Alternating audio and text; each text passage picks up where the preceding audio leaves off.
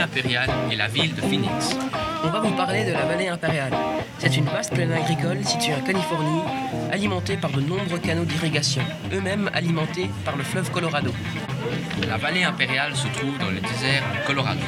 Elle reçoit environ 76 mm de pluie par an et la température moyenne est de 22 degrés. Une petite partie de cette vallée est occupée par la Salton Sea.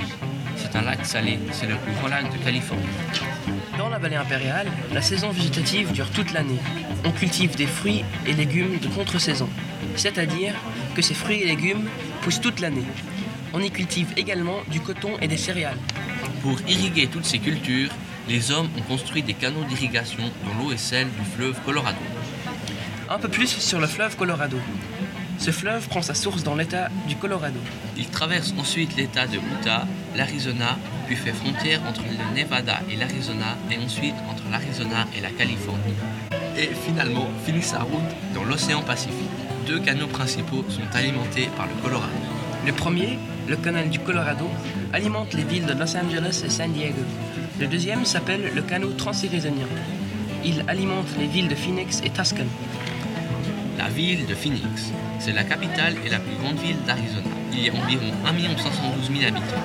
C'est la cinquième ville la plus peuplée des États-Unis. Phoenix est située dans le désert de Sonora. Il y a en moyenne 300 jours d'ensoleillement par an. En été, la température peut dépasser les 38 degrés. La ville a été fondée vers 1868. Phoenix est aussi appelée la vallée du soleil.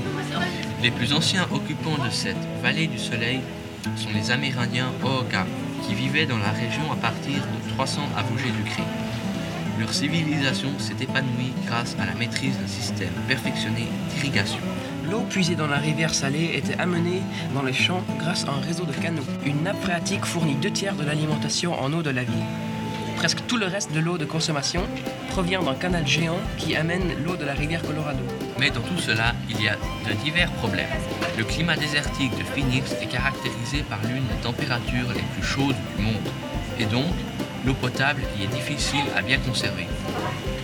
En 2003, le Natural Resources Defense Council, association de défense de l'environnement, a dressé un bilan de la qualité de l'eau dans plusieurs villes américaines. Les voici. Boston, San Francisco et Phoenix, justement, sont les plus mal notés. Donc, à Phoenix, le problème n'est pas le manque d'eau, mais la qualité de l'eau. Dans les quartiers les plus pauvres de Phoenix, par exemple Chandler, beaucoup de la population reçoit de l'eau sale de basse qualité. Néanmoins, Phoenix continue à attirer les touristes grâce à la richesse et le luxe des quartiers riches.